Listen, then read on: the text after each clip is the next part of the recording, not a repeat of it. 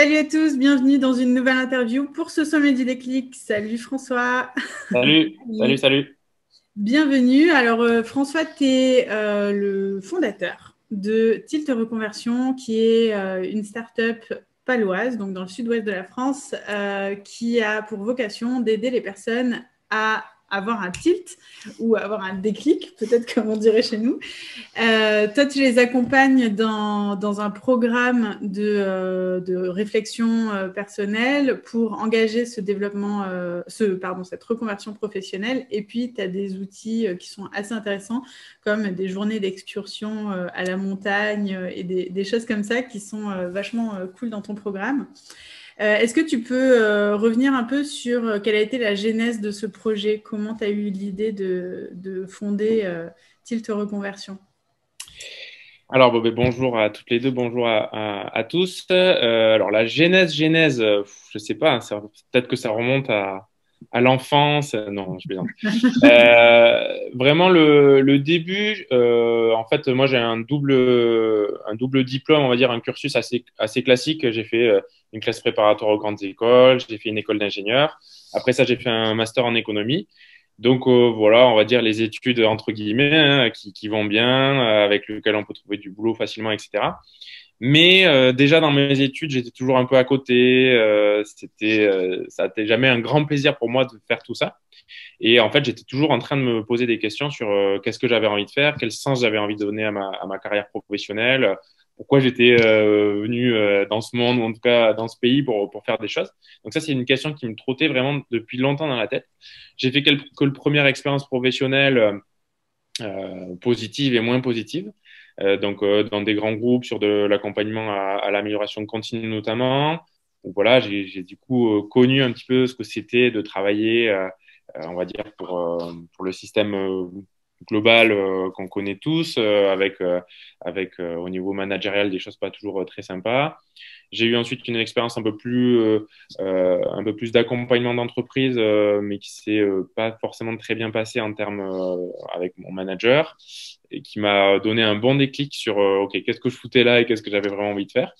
Donc là, je me suis dit, OK, il est temps de, de rentrer à la maison, en Béarn, dans mes chères Pyrénées, euh, puisque j'avais fait du coup mes études sur, euh, sur Nantes et, euh, et mon début de carrière en Nantes et en Bretagne.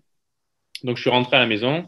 J'ai pris six mois pour moi, vraiment, où je me suis dit je vais passer du temps en montagne, voilà, pour faire les, les sports que j'aime, découvrir des métiers que j'avais toujours voulu faire. Donc là, je suis revenu sur des métiers vraiment plus manuels, on va dire, poser des sols, faire de la peinture, euh, j'ai bossé chez un traiteur. Je suis allé euh, quelques jours chez un, chez un charcutier. J'ai découpé des carcasses de cochon, fait du boudin, euh, voilà, des choses trop bien en fait. C'était vraiment chouette.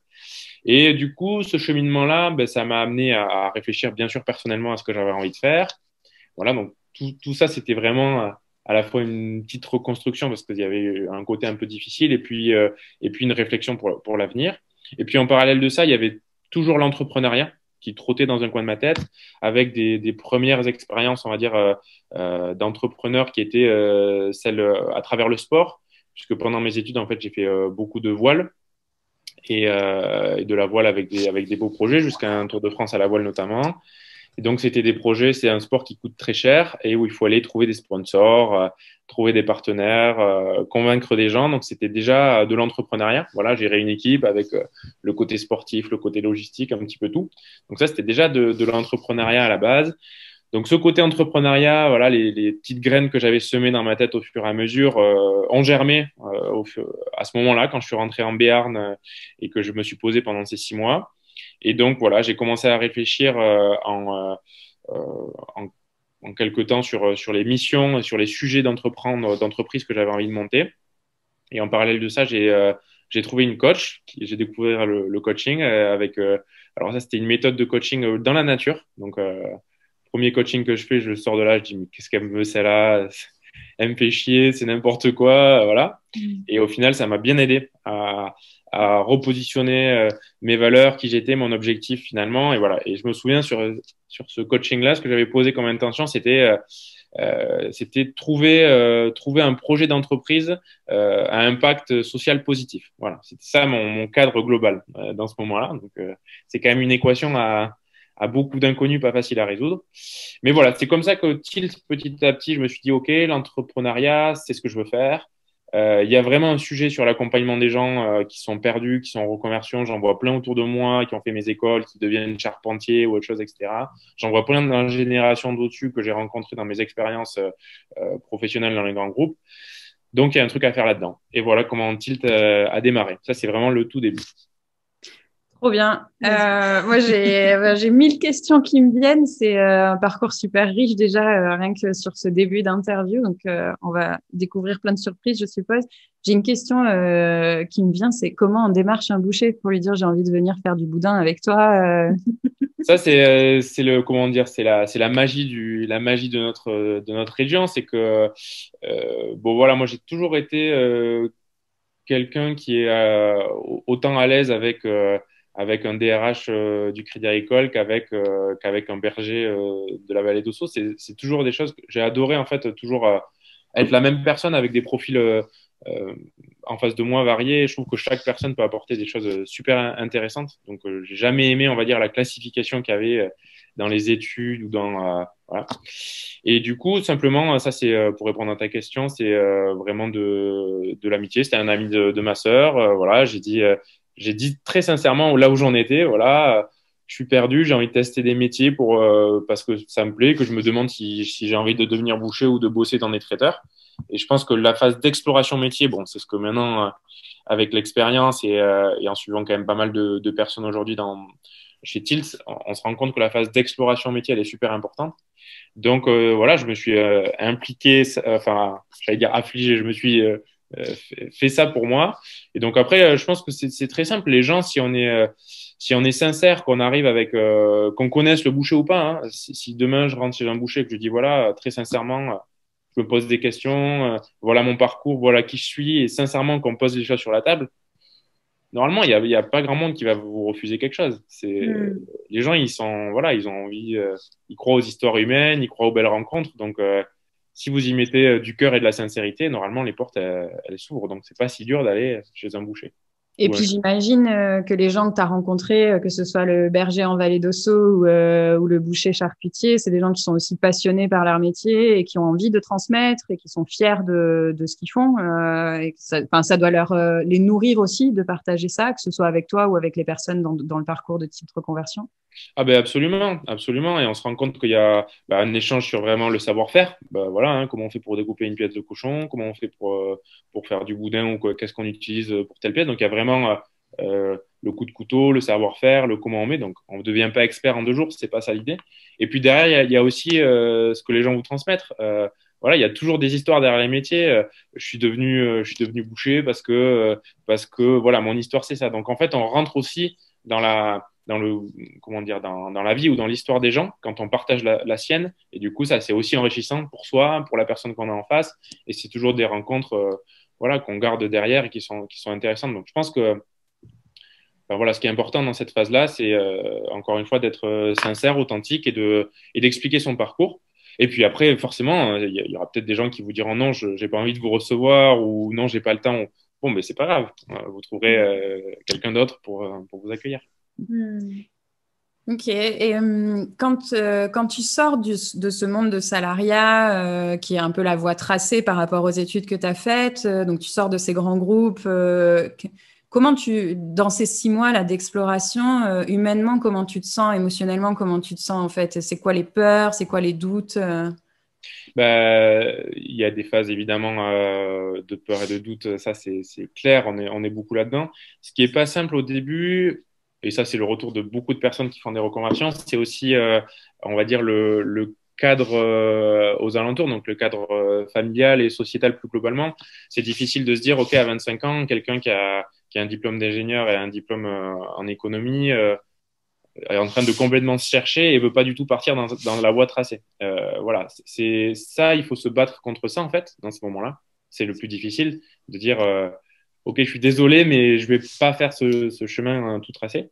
Donc ça, c'est euh, le côté peut-être voilà gérer euh, gérer le l'entourage et, voilà, ça c'est quelque chose que beaucoup de gens ont, ressenti dans des reconversions.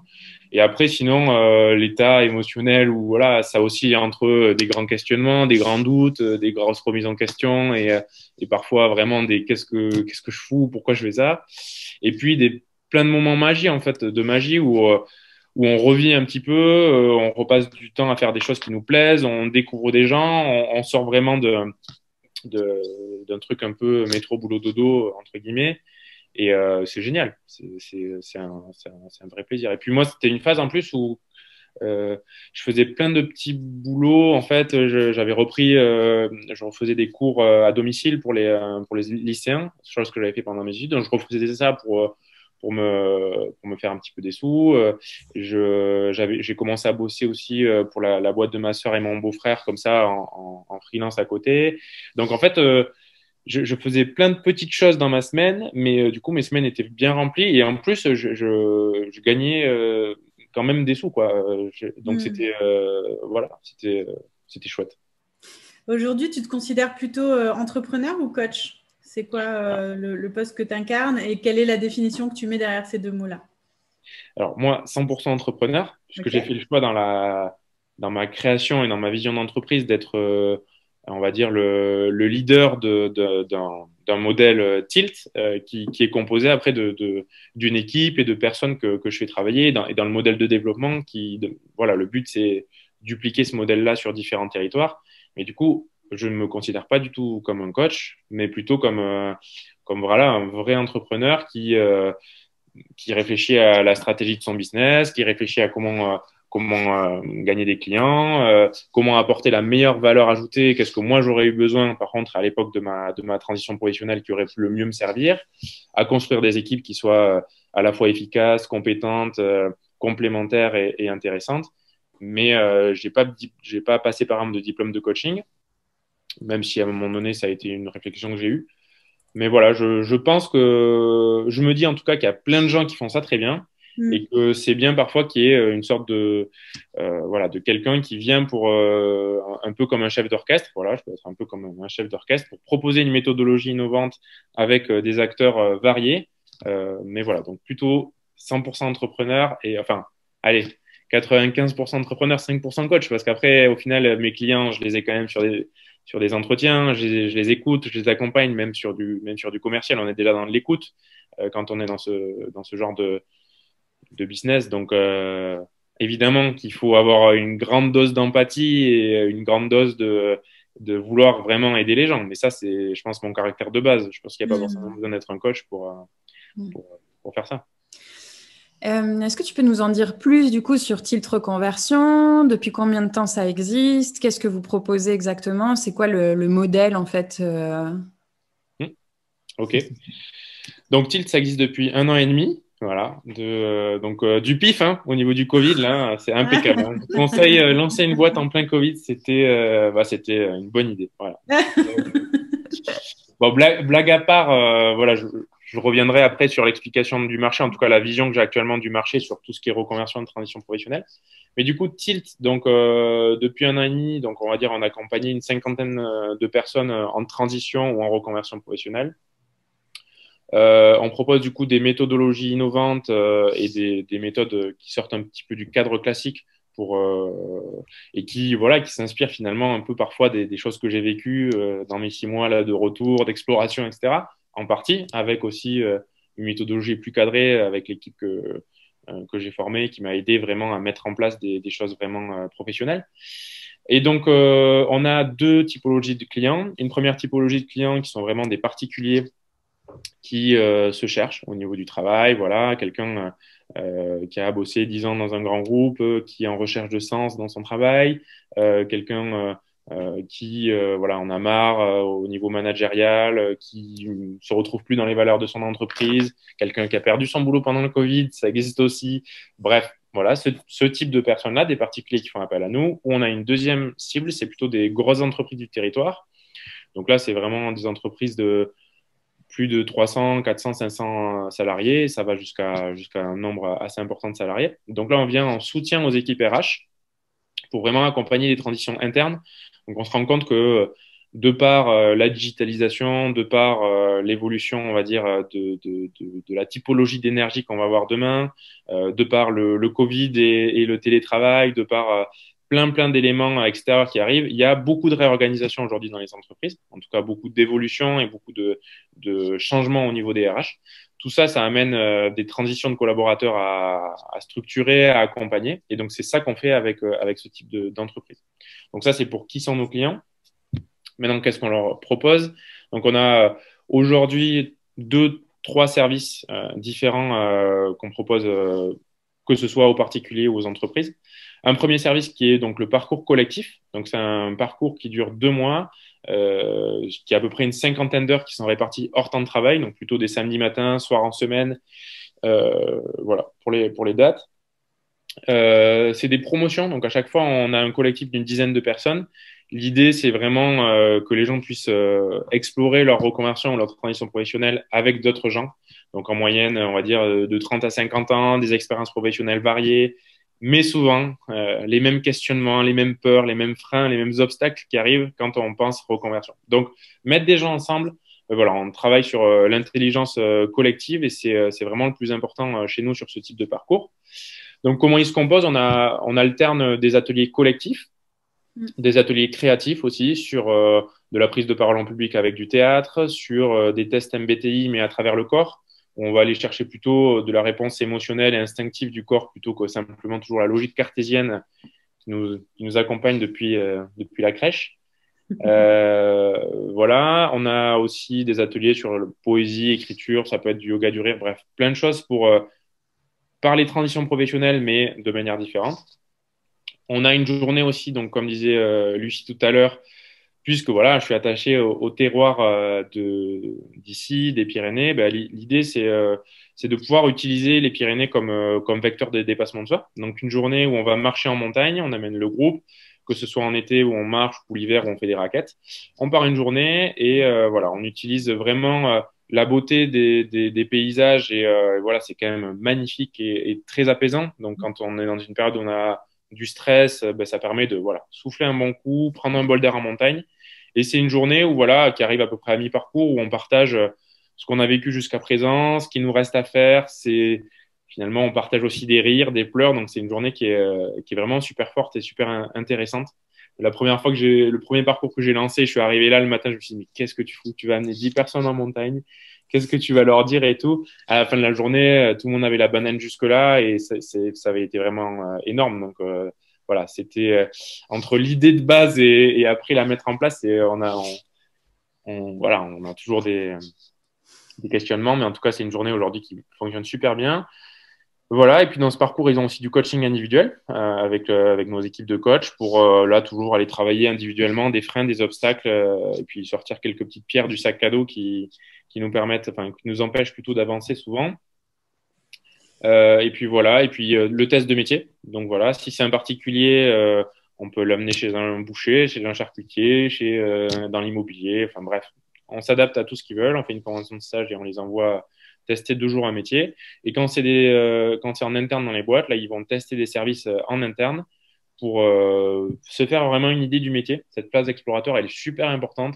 On a toujours voilà, l'impression, on fabule sur des métiers, on a l'impression que ça nous plaira et tout, mais tant qu'on n'a pas testé, on peut pas savoir. Donc il faut tester, tester, aller rencontrer des particuliers, euh, des, des, professionnels passionnés, et voilà, aller sur le terrain pour voir qu'est-ce qui pourrait nous plaire. Et même si on est allé deux jours chez un boulanger et qu'on on se rend compte que ça nous plaît pas, ben on va pouvoir tirer de cette expérience. Euh, ce qui m'a plu, c'était le contact client, de travailler avec mes mains, mais pas forcément euh, la farine, j'en sais rien, voilà. Mais en tout cas, ressortir des choses et petit à petit se construire par briques euh, son, euh, sa transition et sa, sa, reconversion professionnelle. Et donc l'idée, c'est qu'il repart de ce parcours de deux mois avec euh, un plan d'action et si possible même les étapes après derrière à franchir, petit pas par petit pas, pour aller vers sa reconversion, puisqu'on sait que ça, ça prend quand même du temps. Voilà.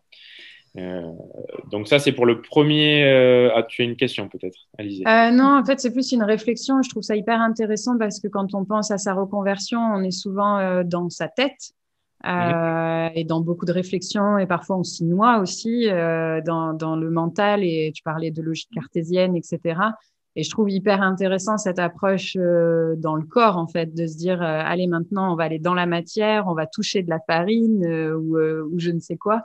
Et, et je trouve hyper intéressant d'accompagner les gens sur cette dimension-là aussi pour, bah, pour ancrer la reconversion et que ça reste pas que dans la tête, quoi.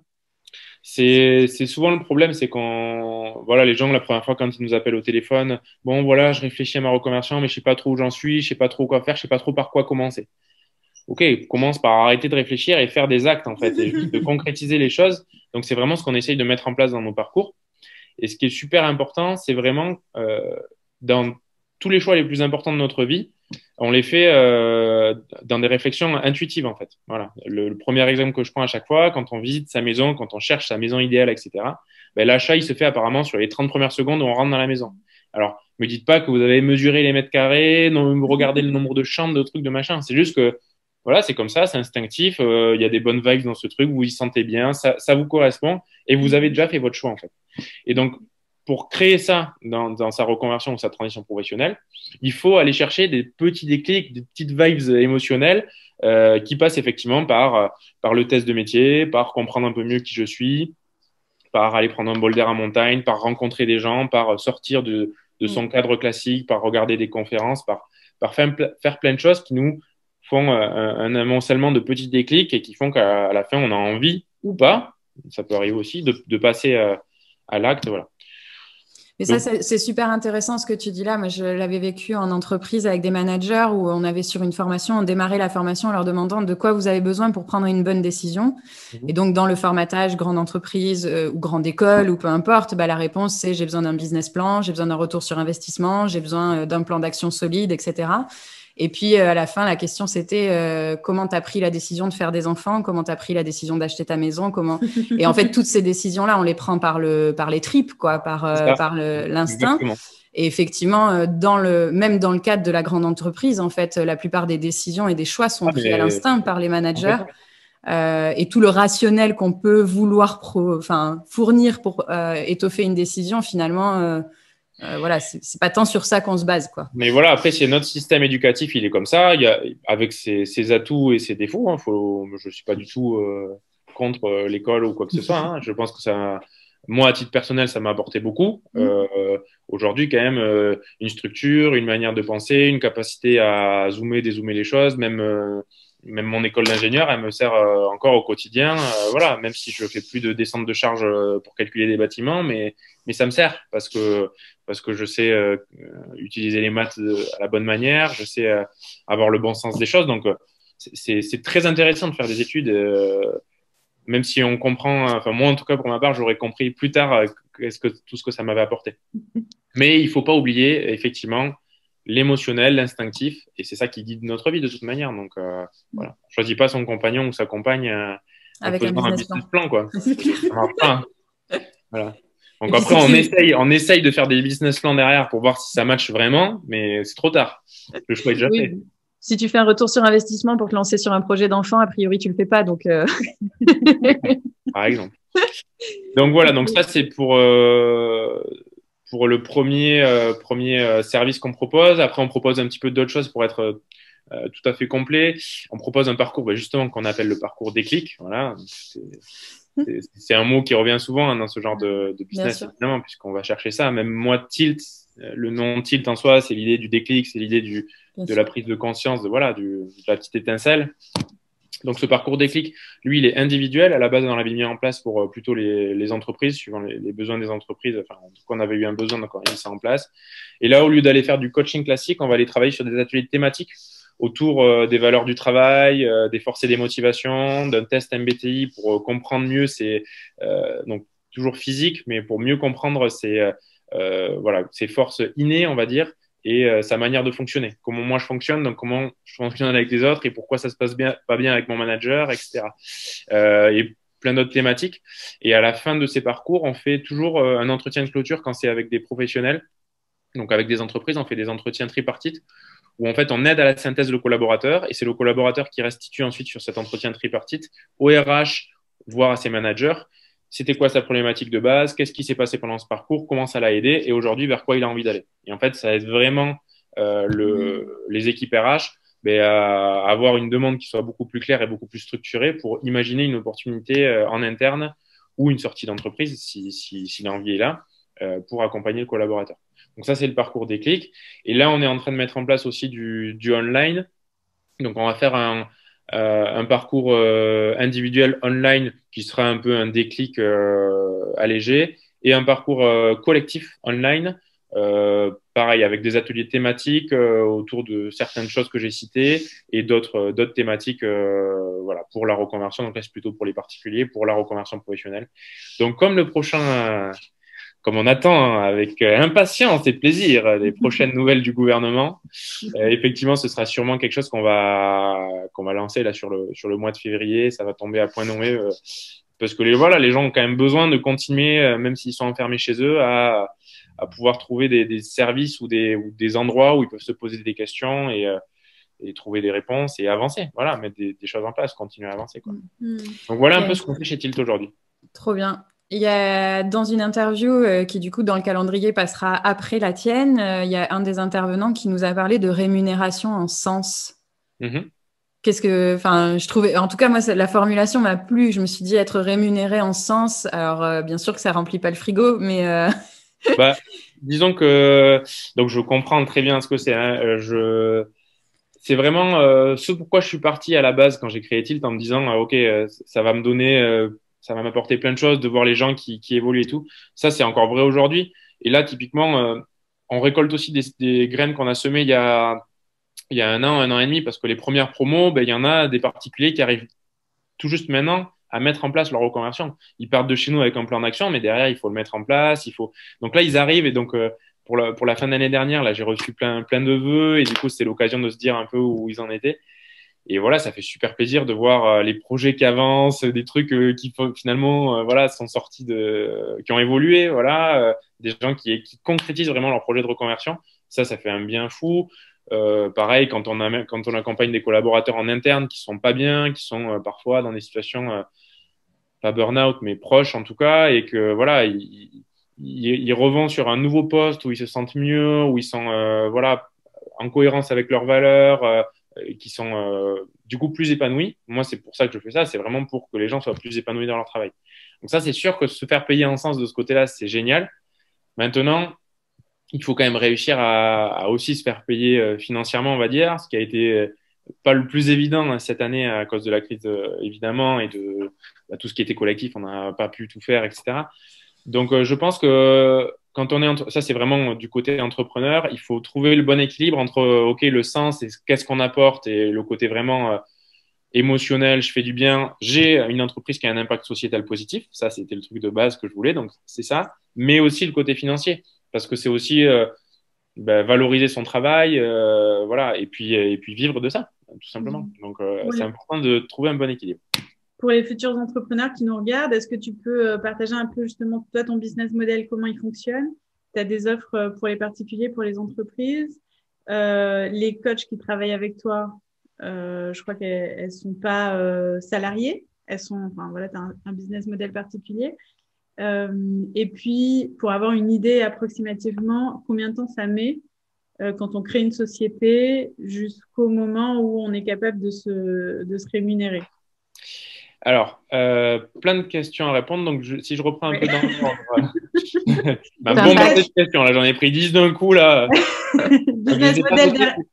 Le business model derrière ton. Ouais, ouais. Euh, la première, c'était, euh, voilà, euh, effectivement, on a des, deux cibles clients, mais, mais parfois les services se, se mélangent typiquement sur les promos collectifs. Pour l'instant, on a des particuliers et, euh, et des, hum, des, collaborateurs qui participent et qu'on mélange. Donc, il y a une richesse dans, la, dans le mélange et dans. Voilà. Peut-être que demain, on fera euh, des promos 100%, euh, 100% euh, comment dire, euh, entreprise et des promos 100% particuliers. On verra. C'est pas notre souhait pour l'instant. Donc, euh, donc après, voilà, c'est le modèle économique, c'est vraiment de la vente, que ce soit le, le service collectif, du déclic, des, des choses plus digitales. Donc, c'est autour de ça. Voilà, c'est assez, je vais dire assez classiquement, je sais pas si c'est classique, mais en tout cas, c'est de la vente de services.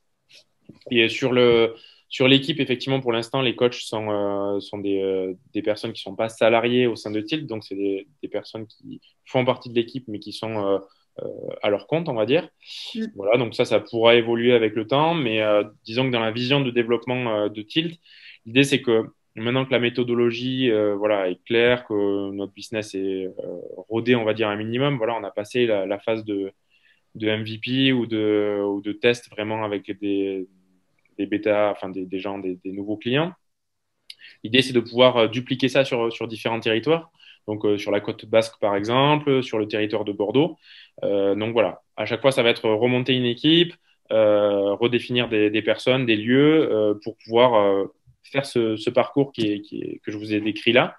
Donc, voilà, c'est comme ça dupliquer l'offre. Et donc, ça demande aussi de faire rentrer soit des associés, soit des salariés à venir pour m'aider, moi, dans le, dans le développement euh, bah voilà, il y a l'aspect développement commercial, mais il y a l'aspect développement après des équipes, euh, de la logistique, de tout ce que ça entraîne. Et, euh, et c'est vrai que tout seul, il faut quand même avoir, j'allais dire les reins solides, plutôt un mental solide, on va dire, et, et, une grande force de persévérance. Voilà, je pense que c'est important, surtout, surtout avec le Covid, surtout avec ce que ça a entraîné le Covid. Donc voilà, vraiment persévérer, croire en ce qu'on fait il y a des réussites qui mettent euh, beaucoup de temps à arriver et puis euh, faut réussir à prendre du recul sur tout ça, euh, se dire que voilà, on est en bonne santé, tout va bien, on prend du plaisir dans ce qu'on fait, que la mmh. réussite elle arrive petit à petit, mais mais mais sur des sur des modèles innovants, sur des modèles nouveaux, c'est sûr que ça met plus longtemps. donc voilà, pour répondre après à ta question sur le combien de temps ça met pour pour arriver à une boîte qui est stabilisée et que tu te payes. Donc euh, j'avais l'impression d'être arrivé à ça un peu avant le Covid et euh, le Covid est passé par là, donc j'ai, euh, ça a été difficile. On a, on a arrêté certains, bah voilà, tout ce qui était collectif, on n'a plus pu le faire, donc donc pas simple. Donc même quand tu crois être arrivé, voilà, à une situation un peu plus stable, bah, il y, a, y, a, y, a, des éléments extérieurs qui font que bah, voilà, faut repartir dans dans des nouvelles choses. Après voilà, je pense qu'il faut être résilient, persévérant. Et puis, euh, et malgré tout, prendre du plaisir dans, dans, ce qu'on fait. Quoi. Si on commence à baisser la tête, à toujours être euh, malheureux, à se dire oh là là, ça marchera jamais, c'est triste, machin, ben on prend pas du plaisir sur le chemin qui est en cours en fait. Donc euh, voilà, c'est des petites, des petits trucs du quotidien à, valoriser. Donc c'est quand même assez rapide. Hein. Au bout de six mois, si je me rappelle bien, tu, tu, pouvais déjà envisager de te payer un salaire par rapport à d'autres entrepreneurs qu'on a interviewés cette semaine c'est plutôt un. Alors, oui, alors, oui, alors euh, quand même, juste pour être tout à fait euh, transparent, euh, avant de créer. Enfin, avant de créer la boîte, j'avais déjà fait une phase de test dans une, voilà. dans une coopérative d'activité. Là, c'était vraiment l'idée. Moi, je voulais tester mon business sur bah déjà voilà la méthodologie qu'on avait designée, mis en place avec les coachs, voir si elle marchait vraiment, voir si c'était vraiment opportun. Enfin, on se pose 20 000 questions sur le design déjà avant d'arriver sur un marché. Il faut designer, que ce soit un produit ou un service, il faut le designer. Donc ça, ça prend quand même du temps. Et du coup, moi, ça avait été une, opportunité, cette coopérative, pour vraiment le faire un peu euh, avec des entrepreneurs autour de moi et un accompagnement euh, personnalisé aussi.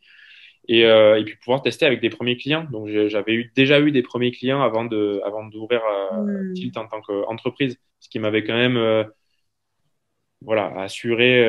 Enfin j'avais un peu pris d'avance de ce, de ce côté-là. Voilà. Ouais, génial. Euh, tu parlais tout à l'heure euh, des différents secteurs d'activité. Comment ils sont touchés dans cette crise du Covid, toi qui, euh, qui as ce, ce regard de personnes qui se reconvertissent mais qui viennent de plusieurs endroits très différents? Bah, C'est la crise et l'évolution de la crise, elle été super disparate. sur le premier confinement, on avait des gens qui étaient overbooké dans la banque à devoir répondre à 20 000 PGE par jour et, et être complètement sous l'eau, débordé d'appels clients, et des gens qui se retrouvaient du jour au lendemain sans plus rien à faire et sans plus de boulot, etc. Euh, donc euh, c'est super euh, disparate. Globalement, on voit que de toute façon, voilà, la France vit actuellement sous perfusion, hein, donc il y a eu moins de, de, de j'allais dire de banqueroute, il y a eu moins de, de, de, fin d'activité cette année. Pour la, mmh même par rapport à des années avant sans Covid. Ça, c'est dû 100% au PGE et, euh, et au, voilà, à, l'aide qu'il y a eu par rapport au chômage partiel euh, et aux aides qu'il y a eu qui ont été données aux entrepreneurs. Donc, tant que la France sera sous perfusion, bah, les boîtes vont pas couler. Maintenant, euh, voilà, quand on va arrêter la perfusion et qu'on va vraiment se dire, OK, on essaye de relancer pour de vrai de la vraie économie, parce que pour l'instant, c'est tout ça, c'est du fake. Mm. Bah, voilà, là, on va, on va voir les pots cassés, c'est clair. Évidemment des secteurs très touchés, euh, industriels lourds, voilà, de l'aéronautique avec aucun avion qui vole en ce moment, euh, voilà, en passant par par plein de sous-traitants qui ont mis la clé sous la porte, par voilà des, secteurs d'industrie. Les services, évidemment, quand même, des boîtes typiquement comme moi ou comme plein de coachs ou, des services, bah, c'est toujours difficile. Faire du service euh, en collectif ou quand on doit être en présentiel alors qu'on n'a pas le droit, bah, ne peut pas en faire. Donc euh, voilà, c'est quand même aussi des, secteurs euh, évidemment touchés. Voilà, après, il y a des secteurs qui continuent à tourner. la banque, ça continue à tourner.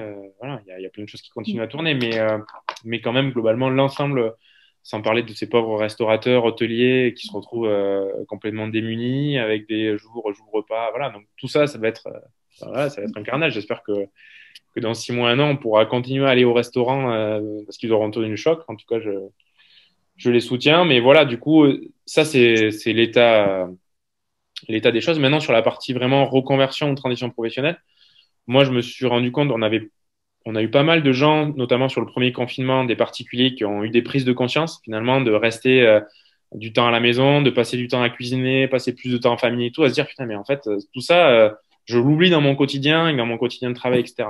Donc une réelle envie de se repositionner sur un équilibre vie privée, vie pro différent et et voilà, avec aussi des envies de reconversion. Maintenant, en gros, les gens qui se reconvertissent aujourd'hui, c'est soit des gens qui ont perdu leur boulot à cause du Covid.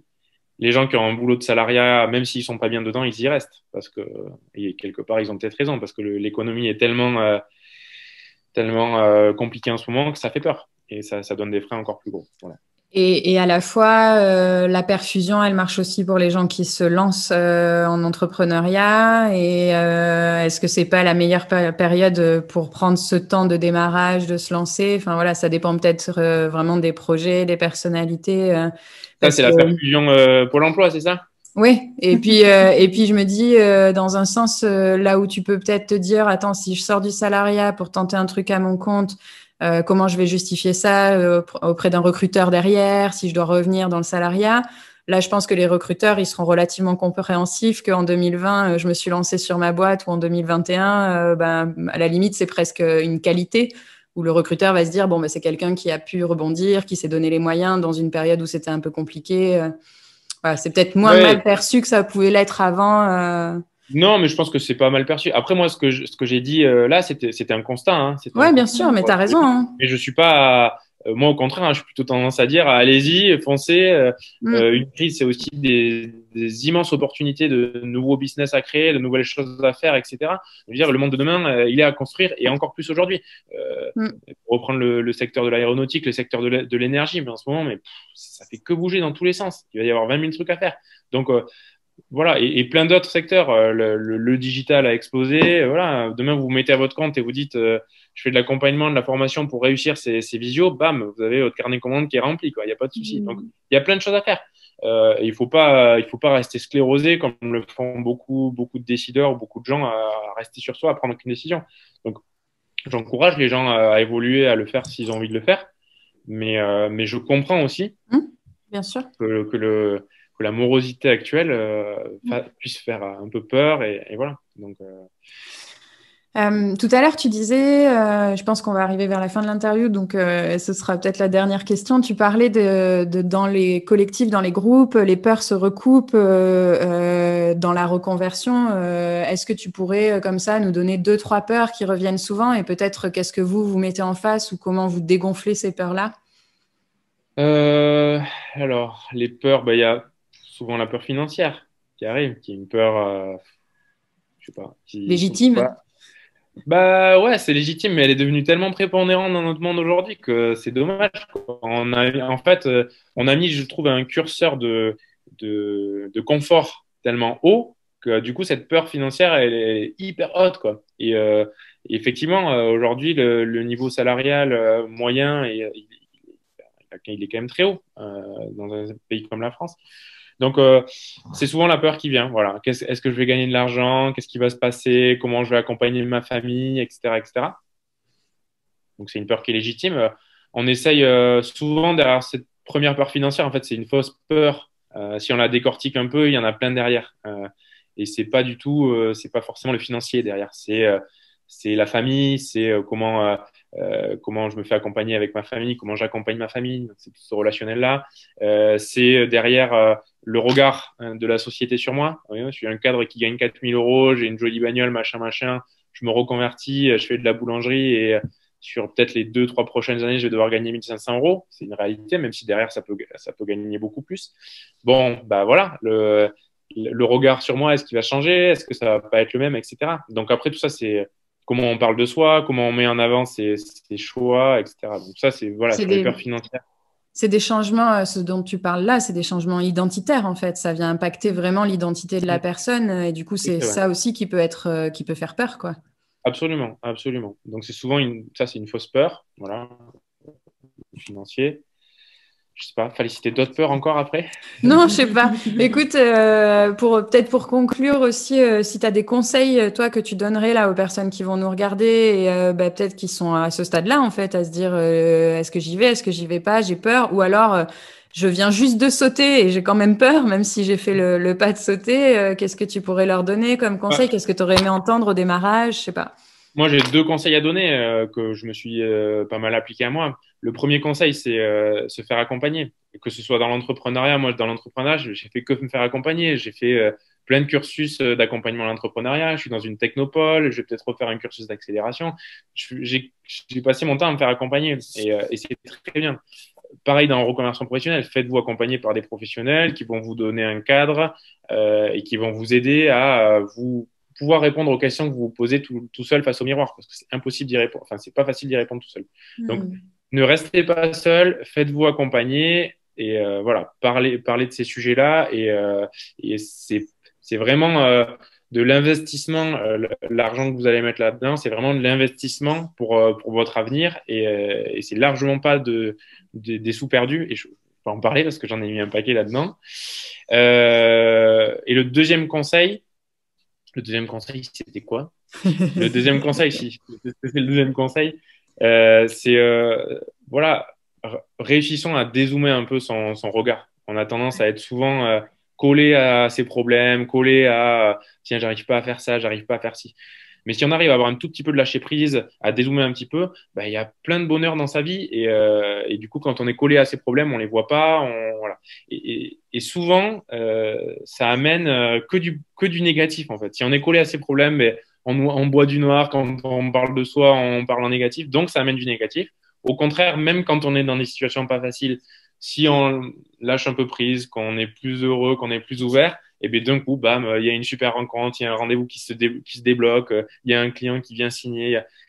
Donc c'est euh, vraiment euh, suivant comment vous vous comportez au quotidien et suivant l'état d'esprit que vous avez, bah, le monde vous apporte des choses différentes. Donc euh, restez avec du lâcher prise et un peu fun, quoi. Voilà, ce serait mon deuxième conseil. Merci pour ça. Euh, bah, pour terminer cette interview, est-ce que tu peux nous dire euh, comment on fait euh, pour travailler avec toi? Où est-ce qu'on te trouve? C'est quoi la meilleure manière de rentrer en contact avec toi? Bah, La meilleure, on va dire notre, notre mail. On peut nous envoyer un mail, numéro de téléphone qu'on trouve facilement sur notre site internet, til-reconversion.fr. On a les réseaux sociaux, Facebook, LinkedIn notamment, un petit peu Instagram même si on est peu présent en ce moment parce qu'on est plutôt en, en, B2B, mais, mais voilà. Euh, très simplement, hein, euh, voilà. Si, et puis, euh, moi, je réponds euh, très facilement à, à, des sollicitations, même de gens qui veulent pas forcément s'inscrire, qui ont besoin d'un premier conseil, de quelque chose. Je le fais euh, très souvent avec plaisir, voilà, tant que, tant que je peux et que c'est pas, ça me, ça me demande pas trop de temps non plus, mais il n'y a pas de souci. Il faut, faut simplement prendre le prendre le pas de nous appeler ou de nous écrire et puis, et puis on sera là pour vous répondre. Ok, on trouve toutes tes infos sur tilt-du6 reconversion.fr, c'est ça? Voilà, c'est ça, exactement. Trop bien. Merci, beaucoup François. Merci à vous les filles, au revoir, à bientôt. ciao.